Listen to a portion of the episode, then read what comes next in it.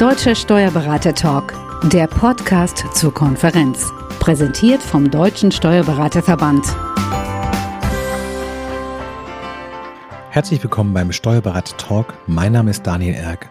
Heute zu Gast ist Tanja Palzer, Steuerberaterin und Expertin für Consulting und Coaching für Führungskräfte. Herzlich willkommen, Frau Palzer. Hallo, Herr Erck. Wir haben im Vorgespräch eigentlich besprochen, dass wir nicht über Corona sprechen wollen, aber einmal sagen wir es doch, das letzte Jahr war für viele ein Fingerzeig, was sich alles in ihren Kanzleien verändern muss, wo es überall Veränderungsbedarf gibt und welche Potenziale vielleicht auch noch da sind, die man früher so nicht gesehen haben. Was ist denn Ihr Eindruck? Wo liegen die meisten Dinge in Kanzleien im Argen? Gibt es da so einen Punkt, wo Sie sagen würden, das da sollten alle einmal drüber nachdenken? Ja, also wenn ich so meine Kanzlei sehe und die Kanzlei meiner Kollegen ist deutlich geworden, was uns Steuerberatern recht gut gelungen ist. Und da sind wir auch Experten für. Wir haben die Prozesse ganz gut gemanagt. Mitarbeiter im Homeoffice, virtuelle Meetings mit Mandanten. Das hat alles recht gut geklappt. Wo ich noch, wie soll ich sagen, Luft nach oben sehe, ist, der Umgang mit den Herausforderungen emotionaler Art. Also zeitweise gingen ja wir, unsere Mitarbeiter, unsere Mandanten auf dem Zahnfleisch. Die sind es gewohnt, der Steuerberater ist der Fels in der Brandung. Und das war schon recht anstrengend, manchmal unmöglich, das zu bieten. Also was ich meine ist so, auch wir Steuerberater sind ja nur Menschen und auch wir haben Emotionen und wussten manchmal auch nicht weiter und was tun. Und das ist so ein bisschen, da sehe ich Luft nach oben. Ich behaupte einfach mal so ein bisschen provokativ, genauso wie wir unsere Prozesse managen können in der Kanzlei, können wir das auch mit unseren Emotionen tun. Sie haben es gerade gesagt, das letzte Jahr war ein Jahr, in dem wahrscheinlich mehr als in der Vergangenheit Emotionen auch zutage traten, auch in professionellen Verhältnissen, einfach weil Ratlosigkeit sehr offensichtlich war, auch ähm, Sorge sehr präsent vielleicht. Haben Sie das konkret gemerkt, zu sagen, plötzlich waren Leute, mit denen haben wir bisher eigentlich nur über Zahlen gesprochen, plötzlich waren die ganz als Menschen bei uns präsent? Mhm. Die Rahmenbedingungen haben sich geändert und deswegen hat sich auch die Zusammenarbeit mit Mandanten und auch mit Mitarbeitern geändert. Also wir Steuerberater waren ja immer oder sind immer noch die Experten. Jemand hat eine fachliche Frage, entweder wir wissen die Antwort und geben die Antwort und wenn nicht, klären wir die Dinge und können unsere Mandanten gut beraten. Und gerade Corona hat deutlich gemacht, was vorher auch schon da war. Aber in dem Maße war es uns so nicht klar, glaube ich. Die Welt ändert sich da draußen ganz massiv. Es ist dynamisch, Veränderung kommt immer schneller, alles ist komplex, alles hängt zusammen und da sind wir zeitweise in Situationen, da wissen wir auch nicht, wie es geht. Wir wissen, als das mit dem Kurzarbeitergeld losging, wir wussten auch nicht genau, wie das jetzt geregelt ist, diese ganzen Überbrückungshilfen. Und jetzt sind wir einmal in einer, in einer Situation, wir Steuerberater, und die ist für uns ungewohnt. Wir wissen es nicht. Und das macht mal keine guten Emotionen. Welche negativen Emotionen haben Sie denn so konkret erlebt? Also was ist Angst, habe ich, glaube ich, schon erwähnt, ähm, Sorge, Ratlosigkeit. Wir haben, äh, um es mal ganz pauschal zu sagen, deutlich mehr negative Emotionen erlebt, wie wir es kennen. Also die Beziehung zwischen Mandant und Steuerberater ist ja relativ sachlich. Der Mandant hat fachliche Fragen und er bekommt eine Antwort. Und Corona hat jetzt gezeigt, der Mandant ist, wie soll ich sagen, er, er sieht seine Existenz in Gefahr, er, er hat Ängste und reagiert dann bei vermeintlich sachlichen Fragen auch mal über. Also zum Beispiel, er, er ruft bei uns in der Kanzlei an und äh, fragt sehr unwirsch und ungehalten, warum ist denn meine Novemberhilfe noch nicht auf dem Konto eingegangen? Und er ist, da, da, da kommt dann sowas wie Verzweiflung raus. Und mit sowas mussten dann wir und meine Mitarbeiter auch umgehen. Sowas waren wir nicht gewöhnt, diese Emotionalität in den ganz normalen äh, Mandantenbeziehungen. Die gute Nachricht, die da drin steckt, ist ja, man zeigt Emotionen im Regelfall ja nur in einem Vertrauensverhältnis. Das heißt, da steckt eine gute Information nämlich zu sagen, in dem Moment, wo Mandantinnen und Mandanten auch sich quasi trauen, negative Gefühle zu zeigen, hat man ein belastbares Verhältnis, dass man weiß, die Leute fühlen sich bei einem erstmal gut aufgehoben. Soweit, so gut. Aber eigentlich ist es ja nicht die Aufgabe von Steuerberaterinnen und Steuerberatern mit Emotionen umzugehen. Das ist ja nicht das Kerngeschäft und auch nicht Teil der Ausbildung. Genau, also wir haben dann auch hier im Team überlegt, was tun wir jetzt? Wir sind ja schließlich keine Psychotherapeuten und wollen jetzt unsere Mandanten therapieren. Trotzdem ist es so, wir wollen unsere Mandanten ja beraten, wir wollen sie unterstützen. Und dafür muss ich meine Mandanten ja auch in einen Zustand bringen, wo sie wieder, ich sage jetzt mal ganz salopp, aufnahmefähig sind, wo sie wieder in die Zukunft gucken, wo sie wieder in die Handlungsfähigkeit kommen. Und da haben wir gemerkt, es bringt nichts zu sagen, so dieses Pauschale, jetzt regen Sie sich doch nicht auf, machen Sie sich keine Sorgen oder äh, ja, bleiben Sie gelassen. Das funktioniert nicht. Was funktioniert hat, und das ist jetzt vielleicht schon so eine erste Strategie, wenn man überhaupt mit emotionalen Menschen zu tun hat, diese Emotionen auch wirklich mal Raum zu geben, die mal kurz zu benennen. Also nicht zum Mandanten zu sagen, naja, wir können auch nichts dafür, dass das Novembergeld noch nicht eingegangen ist. Wir haben es beantragt, keine Ahnung, was da los ist. Damit helfe ich dem Mandanten nicht. Damit kriege ich den auch nicht in eine Situation, dass wir jetzt über die Zukunft reden können. Also was tun wir jetzt? Reden wir mit der Bank oder wo kriegen wir jetzt die Liquidität her? Sondern in so einer Situation einfach mal das wahrzunehmen und auch zu sagen, ich habe das Gefühl, Sie sind gerade ziemlich verzweifelt. Und das haben wir getan, die Emotionen einfach mal angesprochen und das war praktisch so wie so eine Entlastung, wie so eine Erlösung für den Mandanten, dass jemand das wahrgenommen hat. Ja, ich meine, das sind ja erfolgreiche Unternehmer, die können sich eigentlich Verzweiflung nicht leisten, aber wenn sie nun mal verzweifelt sind, denke ich, ist es auch ja, die Aufgabe eines Beraters, das mal zur Kenntnis zu nehmen und auch mal kurz zu thematisieren, ohne natürlich jetzt in die Psychotherapie oder so einzusteigen. War das für Ihre Mitarbeiterinnen und Mitarbeiter so in Ordnung oder waren die damit auch überfordert? Die waren am Anfang auch überfordert, weil diese, das, das kennen wir ja alle, wenn wir einen Gesprächspartner haben, der schlecht drauf ist, das springt ja über. Also dann, das, das bleibt, da bleiben wir ja nicht gelassen, das wirkt ja auf uns, das hat eine Wirkung. Und wir haben es ich habe es tatsächlich mit meinen Mitarbeitern geübt. Also wirklich sich auch zu trauen, diese Emotionen anzusprechen. Vielleicht so ein bisschen zurückhaltend. Ich habe gerade das Gefühl, sie sind sehr verärgert oder sie sind enttäuscht oder kann es sein. Und das, was wir beobachtet haben, war, dass damit war es auch schon gut. Der Mandant sagt, ja, ich bin verzweifelt, ich weiß nicht mehr, was ich tun soll. Und dann war es raus und dann konnten wir wieder in der Zukunft arbeiten. Waren alle davon angetan? Wir sind ja geschult oder wir haben ja viel zu tun mit Menschen. Und ich glaube, wir Steuerberater haben durchaus ein Gespür dafür, bei welchem Mandanten man da wie offensiv vorgehen kann. Ich glaube, es ist jetzt nicht angesagt, zu einem äh, Unternehmer mit 300 Mitarbeitern den direkt zu begrüßen, äh, nachdem er Guten Morgen gesagt hat, ich denke, Sie sind verzweifelt, sondern selbst wenn wir Steuerberater immer nur äh, so als Paragraphenreiter hingestellt werden, wir haben durchaus menschliches Gespür, um diese Emotion auch erstmal ja, wahrzunehmen und also selbst zu fühlen, das nennt man Empathie, was, was geht in diesem Menschen jetzt vor? Und das auch mal zu benennen. Und wie gesagt, das war so die Grundstrategie, wie wir vorgegangen sind, den Mandanten abzuholen, indem wir ihm zu erkennen gegeben haben, ja, wir sehen, wie du dich fühlst. Und jetzt lass uns gemeinsam überlegen, wie es weitergeht. Sie haben eben noch diese Überforderung angesprochen. Also wir Steuerberater waren überfordert, wir äh, teilweise waren die Mandanten überfordert, aber das macht auch keine schönen Gefühle. Aber warum waren wir denn überfordert? Nicht, weil wir zu blöd waren oder irgendwas falsch gemacht hätten, sondern wir waren doch überfordert, weil wir mit Situationen konfrontiert waren, die neu für uns sind. Es, es, es, die kannten wir so noch nicht. Es gab kein Wissen. Und das ist vielleicht auch eine Strategie, wenn ich sehe, ich bin überfordert, dass ich mir überlege, bin ich jetzt überfordert, weil ich es nicht weiß oder weil, es, weil ich es nicht wissen kann. Ich denke zum Beispiel an die Situation, alle Mitarbeiter im Homeoffice das mussten wir organisieren. Ja, sowas gab's noch nicht. Ich habe kein Handbuch, wo steht, so geht das, wenn alle Mitarbeiter im Homeoffice sind.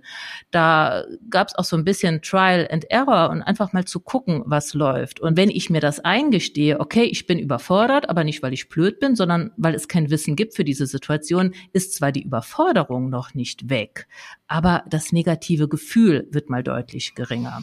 Weil die Erwartungshaltung sich vielleicht auch verändert weil man sich zugute halten kann, zu sagen, wir machen das jetzt nicht perfekt, aber wir machen es so gut wie möglich, zum ersten.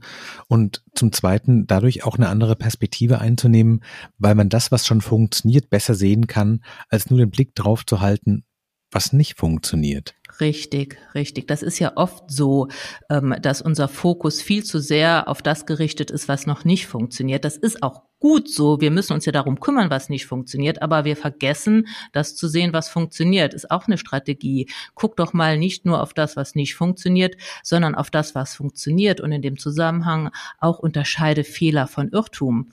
Wenn ich was mache und das kommt nicht zu dem gewünschten Ergebnis und ich hätte es besser wissen können, dann habe ich einen Fehler gemacht. Gut, dann ärgere ich mich und überlege mir, wie kann ich in Zukunft sicherstellen, dass dieser Fehler nicht mehr passiert.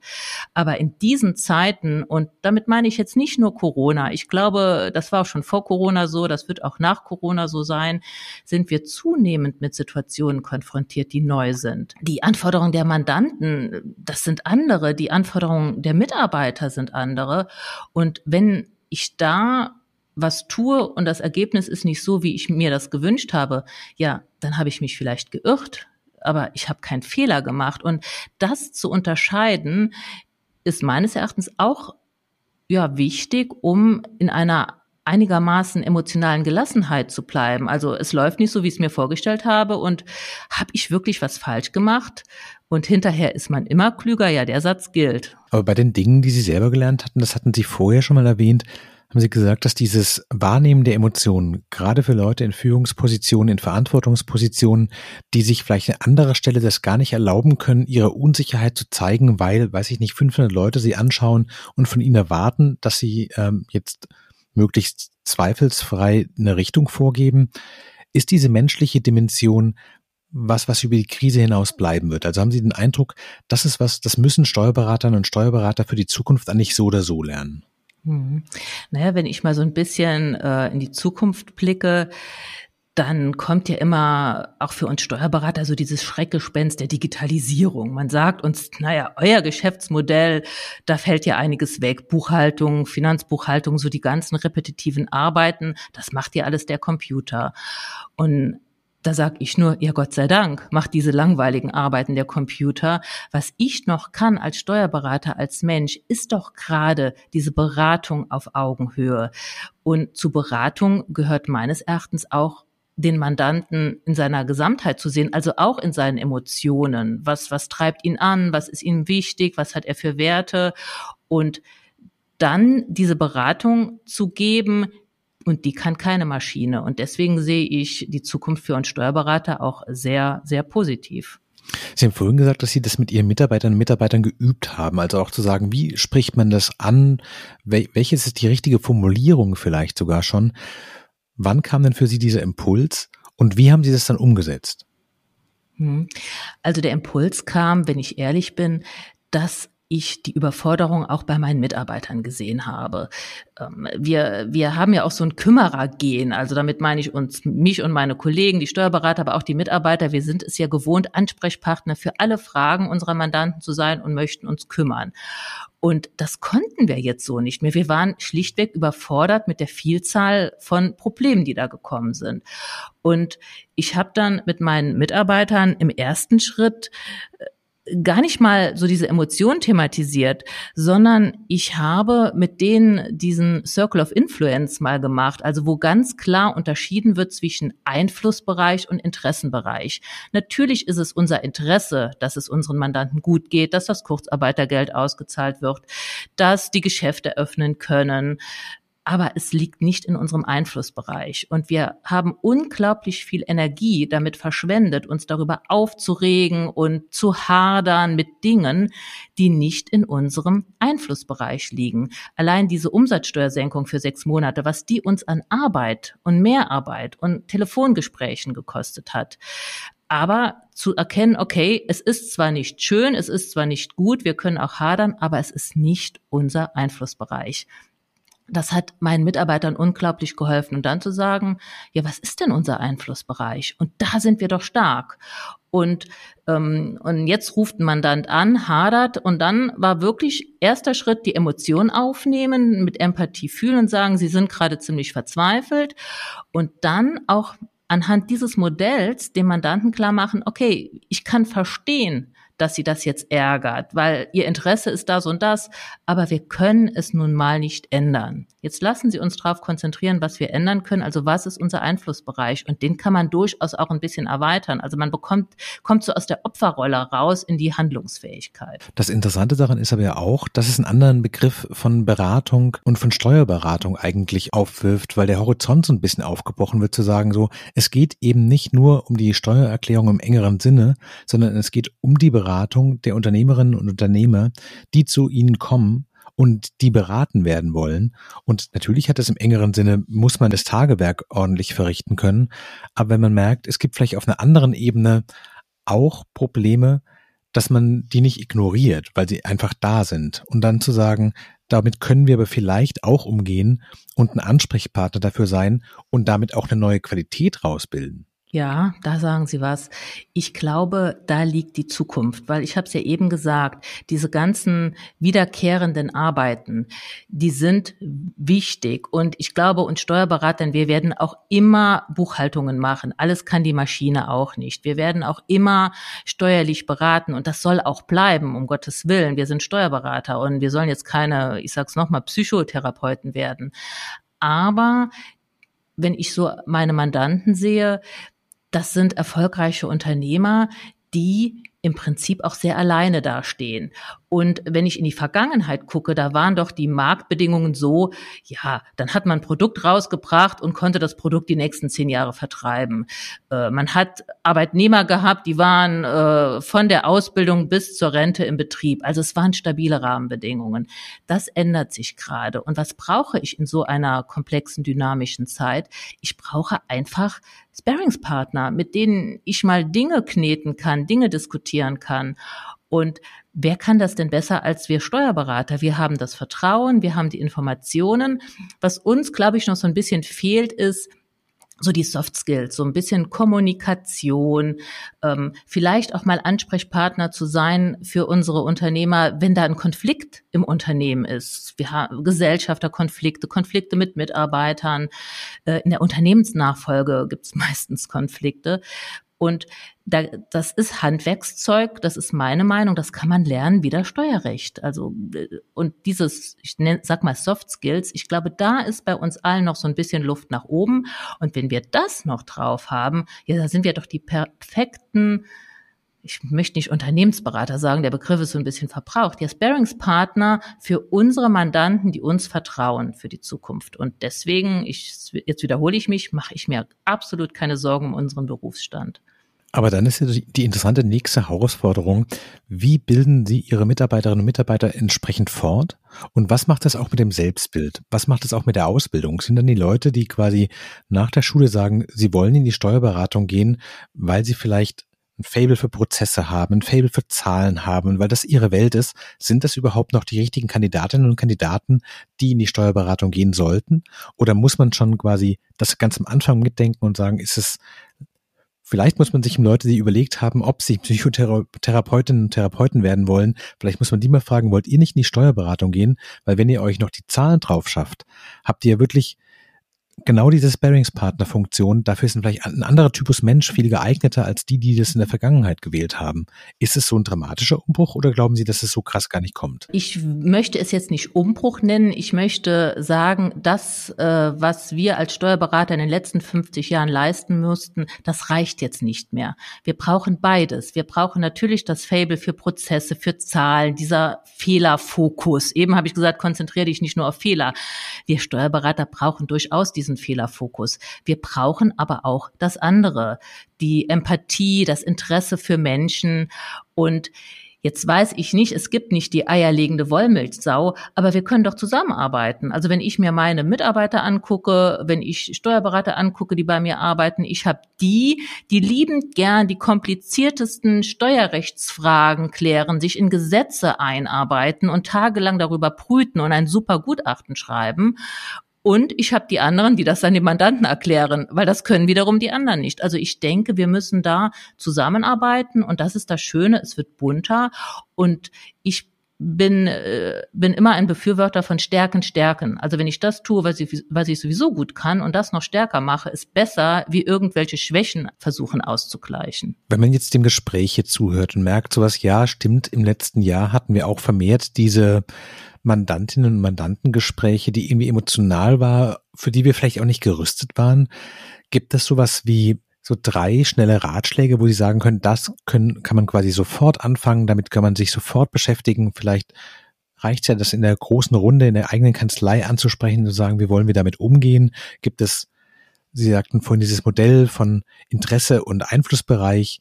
Womit könnte man sich beschäftigen, um da quasi Schnellschritte in die richtige Richtung zu machen, wenn man merkt, der Schuh drückt wirklich auch uns? Also ich äh, behaupte so ein bisschen provokativ, wenn der Steuerberater selbst in einer guten emotionalen Verfassung ist, dann schafft er jede schwierige emotionale Situation. Und jetzt ist die Gretchenfrage, ja, wie, wie macht er das denn? Wie kommt er denn in diese emotionale Verfassung? Und damit meine ich nicht, gute Miene zum bösen Spiel zu machen, also sich innerlich aufzuregen, aber nach außen äh, versuchen, die Kontenance zu wahren. Das bringt auf Dauer gar nichts. Das, das führt zu, zu Stress und zu noch Schlimmerem. Sondern mit diesen, ja, wie soll ich sagen, für sich selbst versuchen rauszufinden, wie schaffe ich das? Der berühmte Viktor Frankl hat ja gesagt, zwischen Reiz und Reaktion liegt deine Wahl. Also erstmal zu sagen, okay, ich ärgere mich gerade, das Gefühl bei sich wahrzunehmen. Und dann gibt's ein paar Strategien. Ich sage, ich kann einfach mal meine drei Lieblingsstrategien jetzt so raushauen, wie ich das tue. Wenn ich merke, so, mein Bauch fängt an zu krummeln, ich werde unruhig, ich krieg, äh, ja, also äh, eine Strategie ist, dass ich mir klar mache, ich reagiere auf die Umwelt. Also ich sage so im ersten Schritt, ich ärgere mich, weil der Mandant äh, gerade anruft und sich lautstark beschwert. Dann sage ich Stopp. Der Mandant ruft an, aber ich ärgere mich nur, weil ich dem eine Bedeutung gebe. Und ich bin doch nicht Opfer. Also nicht der Mandant ärgert mich, sondern ich mache mir den Ärger. Und wenn ich mir den Ärger mache, kann ich auch damit aufhören. Und wenn es ganz übel ist, dann sage ich mir, wer bin ich denn, dass ich meinen Gemütszustand vom Verhalten von jemand anderem abhängig mache? Also ich ziehe praktisch so eine, so eine, so eine Glaswand zwischen dem Verhalten von anderen Menschen, weil es ist nur das Verhalten, was ich sehe, ist ja nicht den Mensch und meinem Gemütszustand. Das habe ich auch mit meinen Mitarbeitern so ein bisschen trainiert. Das funktioniert. Einfach zu sagen, ich mache mir den Ärger. Und wenn ich mir den Ärger mache, kann ich auch damit aufhören. Das ist so eine Strategie, die ganz gut funktioniert. Dann die zweite Strategie, wir haben ja schlechte Gefühle nicht, weil da draußen irgendwas passiert, sondern weil wir dem eine Bedeutung geben. Also ein Mandant ruft an und sagt, diese Steuernachzahlung ist aber hoch. Was tue ich? Ich, ich werte das, ich gebe dem die Bedeutung, der Mandant beschwert sich. Und wenn sich der Mandant beschwert, gehe ich sofort in die Rechtfertigung und sage, na ja, aber Sie haben so viel Gewinn und wir hatten es Ihnen schon geschrieben und das ist doch jetzt nicht neu. Ähm, aber ich merke, ich bin innerlich genervt und so nach dem Motto, das muss ich dem da schon wieder erklären, der weiß es doch schon. Wenn ich aber diese Aussage, die Steuernachzahlung ist hoch, eine andere Bedeutung gebe, wenn ich einfach sage, okay, der ist sich vielleicht unsicher, ob das wirklich stimmt, der will sich nochmal vergewissern, der sieht mich als Vertrauensperson, der also einfach eine andere Bedeutung, dann bin ich viel gelassener und viel ruhiger und kann da meine Mandanten Rede und Antwort stehen in einer anderen Gemütsverfassung. Und darum geht es. Und wenn ich in einer anderen Gemütsverfassung bin, bin ich auch, ja, besser drauf. Also ich bin besser einfach. Mir fallen bessere Dinge ein. Ich kann besser beraten. Ja, ich habe Ihnen drei versprochen. Was mache ich denn noch immer? Ähm, ja, das ist vielleicht so ein Ding. Ähm, ich hau es jetzt mal raus ich nehme durchaus auch mich und ähm, meine eigene Leistungsfähigkeit wichtig. Also ich achte auf meine körperliche und mentale Verfassung. Und das ist nicht immer einfach. Also ich äh, gehe in der Regel in der Mittagspause laufen, aber wenn ich noch sieben E-Mails dringend beantworten muss, fünf Rückrufzettel hier liegen habe und äh, schon um 14 Uhr den nächsten Termin, dann zu sagen, dann ist immer kurz davor zu sagen, ne komm, machst die Mittagspause durch und du schaffst dich frei. Und da habe ich so ein schönes Bild, das funktioniert bei mir. Ähm, wenn ich fliege und äh, die Sicherheitsanweisung kommt, dann sagen die auch immer, und wenn das Flugzeug in Not gerät, setzen Sie sich zuerst die Sauerstoffmaske auf und dann helfen Sie Ihren Mitreisenden. Und das ist so ein Bild, was mir hilft zu sagen, also wenn ich umkippe, weil ich einfach nicht mehr kann, dann hilft das keinem. Also hole ich meine Laufschuhe und gehe laufen und bin danach, wie soll ich sagen, ich glaube, mein Termin um zwei Uhr ist ein, da bin ich einfach besser, wenn ich vorher joggen war, wie wenn ich hier E-Mails beantwortet habe. Sie haben vorher gesagt, das ist alles, was wir gerade besprechen, auch so ein bisschen ein Ausblick auf die Zukunft und die jetzigen Herausforderungen vielleicht auch der, der Steuerberatung sind. Haben Sie so ein Gefühl zu sagen, so was diese drei Dinge muss man in den nächsten fünf Jahren für sich als Kanzlei in den Griff kriegen und mitdenken, um für die, genau diese Herausforderung gewappnet zu sein? Also erstens wahrscheinlich sowas wie, wie geht man mit angespannten Mandantinnen und Mandanten um? Wie geht, wie kriegt man Emotionen in, auf, auf eine Art in das Gespräch rein, ohne dass sie bei einem selber negative Emotionen auslösen? Das zweite wäre wahrscheinlich sowas wie das Vertrauensverhältnis vertiefen. Aber das dritte ist ja auch, wenn man das Vertrauensverhältnis vertieft hat und die Mandanten emotional hat, dann kann man ja wahrscheinlich auch ganz andere Dinge in die Beratung reinbringen, vermutlich, wenn man auf einer ganz anderen Augenhöhe spricht. Richtig. Also Sie sagen drei Dinge. Was trifft denn hier auf uns Steuerberater? Wir haben es mit dem Markt zu tun, also mit den Anforderungen der Mandanten. Da haben wir jetzt schon viel drüber geredet, dass die eben einen Berater auf Augenhöhe möchten. Und wenn ich berate, dann brauche ich Kommunikationsskills. Das wäre sowas, was ich für ganz wichtig erachte. Also wie stelle ich die richtigen Fragen? Wie moderiere ich? Wie so eine Gesellschafterversammlung? Wie finde ich heraus, was die Mandanten wirklich beschäftigt? Das ist das eine. Das zweite, was für den Erfolg unserer Kanzleien wirklich wichtig ist, ist unsere Mitarbeiter wir haben Fachkräftemangel und der Steuerberater ist der Flaschenhals. Ich kann nicht sagen, ich bin so toll, ich habe das alles und ja, ich, ich bin, ich muss aber die Multiplikationsmöglichkeit über meine Mitarbeiter nutzen. Das heißt, ich muss zum einen, ich sag mal, eine Art coachenden Führungsstil entwickeln, also wo sich meine Mitarbeiter auch weiterentwickeln, wo ich nicht, äh, wenn die mit Fragen kommen, ich vielleicht auch mal frage, hast du dir schon mal eine Antwort überlegt oder wie würdest du jetzt entscheiden, wenn ich nicht hier wäre? dass Mitarbeiter ein Gespür dafür entwickeln, wann frage ich, wann frage ich nicht. Also so ein bisschen dieser coachende Führungsstil. Und ich glaube auch, wir Steuerberater müssen unsere Interaktionsform ein bisschen ändern. Was tun wir jetzt? Wir sehen irgendein Problem. Ach, ich weiß es nicht. Die um den Zehnten, wenn die Umsatzsteuervoranmeldungen fällig sind, ist immer Stress in der Kanzlei. Wir sehen das Problem, überlegen uns eine Lösung, präsentieren die Lösung im nächsten Teammeeting oder besprechen das noch mit unseren Führungskräften und sagen unseren Mitarbeitern, ab sofort läuft so und so und so. Und nach drei Monaten sehen wir, es hat sich irgendwie gar nichts geändert. Der Stress ist immer noch da. Das hängt damit zusammen, dass wir Steuerberater denken, wir müssten alles wissen und müssten alles regeln. Und ich glaube, was wir noch nicht genug nutzen, ist das Potenzial unserer Mitarbeiter. Die sitzen doch äh, an vorderster Front. Die wissen doch, was man besser machen könnte. Warum fragen wir die nicht einfach mal? Und da ähm, bin ich der Meinung, da brauchen wir neue Interaktionsformen. Wir können jetzt nicht ewig diskutieren, also es sollte schon strukturiert ablaufen. Aber das ist so ein Erfolgsgeheimnis oder nicht kein Erfolgsgeheimnis, sondern ja, wir, wir brauchen einfach oder wir können es uns schlicht nicht leisten, auf das Potenzial unserer Mitarbeiter zu verzichten in Zukunft. Ganz herzlichen Dank. Sehr gerne, Herr Erk. Falls Sie beim Zuhören jetzt gemerkt haben, oh, das sind Themen, die uns in der Kanzlei vielleicht auch betreffen, dann habe ich noch drei Hinweise für Sie. Zum ersten den Podcast Das Abenteuer Kanzlei von Tanja Palzer und Hans-Jörg Walter, der sich genau mit diesen Themen beschäftigt. Zweitens die Homepage von Frau Palzer, tanjapalzer.de. Und drittens wird Frau Palzer im Herbst beim Steuerberatertag 2021 auch zu Gast sein und dort weiter über diese Themen sprechen. Frau Palzer, herzlichen Dank für Ihre Zeit und Ihnen, liebe Zuhörerinnen und Zuhörer, danke fürs Zuhören. Mehr zum Podcast und zum Deutschen Steuerberatertag finden Sie online auf www.steuerberatertag.de.